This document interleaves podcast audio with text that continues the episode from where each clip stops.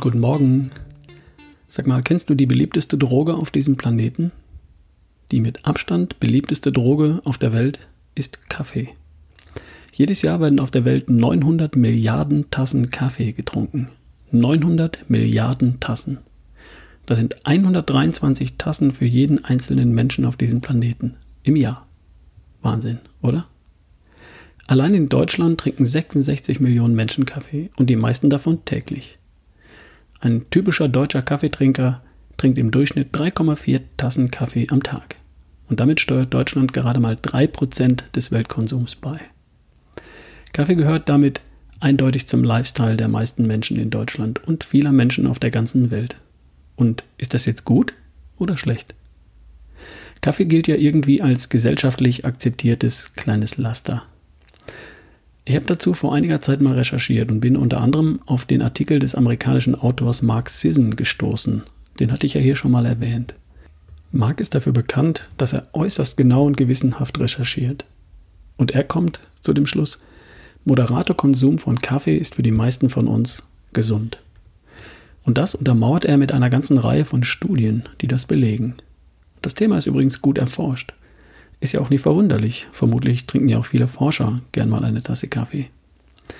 Keine Studie ist zu dem Ergebnis gekommen, dass Kaffee grundsätzlich der Gesundheit schadet. Im Gegenteil. Viele Studien haben positive gesundheitliche Effekte von Kaffee aufgedeckt und belegt.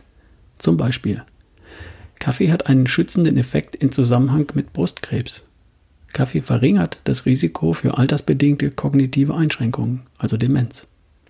Kaffee verringert das Risiko, an Diabetes Typ 2 zu erkranken. Und es verringert das Risiko, an Gallensteinen zu erkranken. Das hat man unter anderem an amerikanischen Männern nachgewiesen.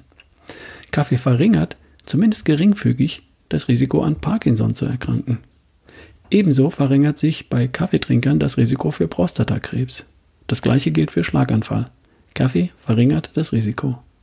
Kaffee verringert allgemein die Sterblichkeit.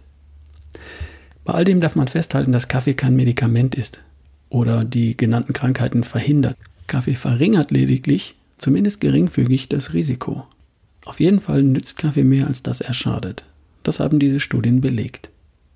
Jetzt sollte niemand auf die Idee kommen, wegen seines Diabetes mehr Kaffee zu trinken und den womöglich noch mit Zucker zu süßen. Oder sich trotz anderer Risikofaktoren sicher zu fühlen, weil er viel Kaffee trinkt. Das macht keinen Sinn. Und darum geht es hier auch gar nicht. Es geht lediglich darum, dass moderater Konsum von Kaffee für die meisten von uns auf jeden Fall nicht schädlich ist. Eher sogar zumindest ein klitzekleines bisschen gesundheitsförderlich. Und das liegt daran, dass Kaffee, die Pflanze, Antioxidantien und sekundäre Pflanzenstoffe enthält. Und davon ist auch was in dem Getränk enthalten, das entsteht, wenn wir die Bohnen der Pflanzen trocknen, rösten, mahlen und mit heißem Wasser aufbrühen. Diese Antioxidantien und sekundäre Pflanzenstoffe sind gesund und über den Kaffee nehmen wir sie auf. Ich habe neulich gelesen, dass schwedische Männer einen Großteil der Antioxidantien über den Kaffee aufnehmen. Gemüse wäre übrigens, was das angeht, noch besser. Aber hier geht es ja um den Kaffee. Mir geht es hier nicht darum, dich zu überreden, mehr Kaffee zu trinken. Ganz und gar nicht. Lass alles, wie es ist.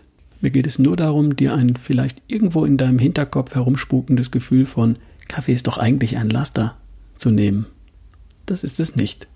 Moderater Konsum von Kaffee ist in keiner Weise gesundheitshinderlich, sondern tatsächlich eher gesundheitsförderlich. Ja, und was ist dann ein moderater Konsum von Kaffee? Drei Tassen am Tag, vielleicht auch vier. Bei fünf oder mehr Tassen am Tag kippt das dann irgendwann, weil Kaffee in der Regel auch Koffein mit sich bringt. Zu viel davon putscht dich, putscht dich zu sehr auf und kann dich nervös, unkonzentriert und hibbelig machen. 100 bis 200 Milligramm Kaffee regen dich an und mehr davon regt dich auf. Also übertreiben solltest du es auch nicht. Hin und wieder eine Pause von ein paar Tagen wären übrigens eine gute Idee. Falls du das Gefühl hast, dass der Kaffee bei dir gar nicht mehr anregend wirkt, dann verzichte mal für ein paar Tage komplett darauf. Anschließend wirst du merken, dass der Kaffee wieder seine positive, anregende Wirkung entfaltet. Also, lass dir eine gute Tasse Kaffee am Morgen oder nach dem Mittagessen nicht vermiesen. Und höre am Nachmittag rechtzeitig damit auf. Es kann nämlich über sechs Stunden dauern, bis das Koffein im Körper abgebaut ist. Und du möchtest ja schließlich am Abend schön müde werden und gut einschlafen. So viel zum Thema Kaffee. Wir hören uns morgen.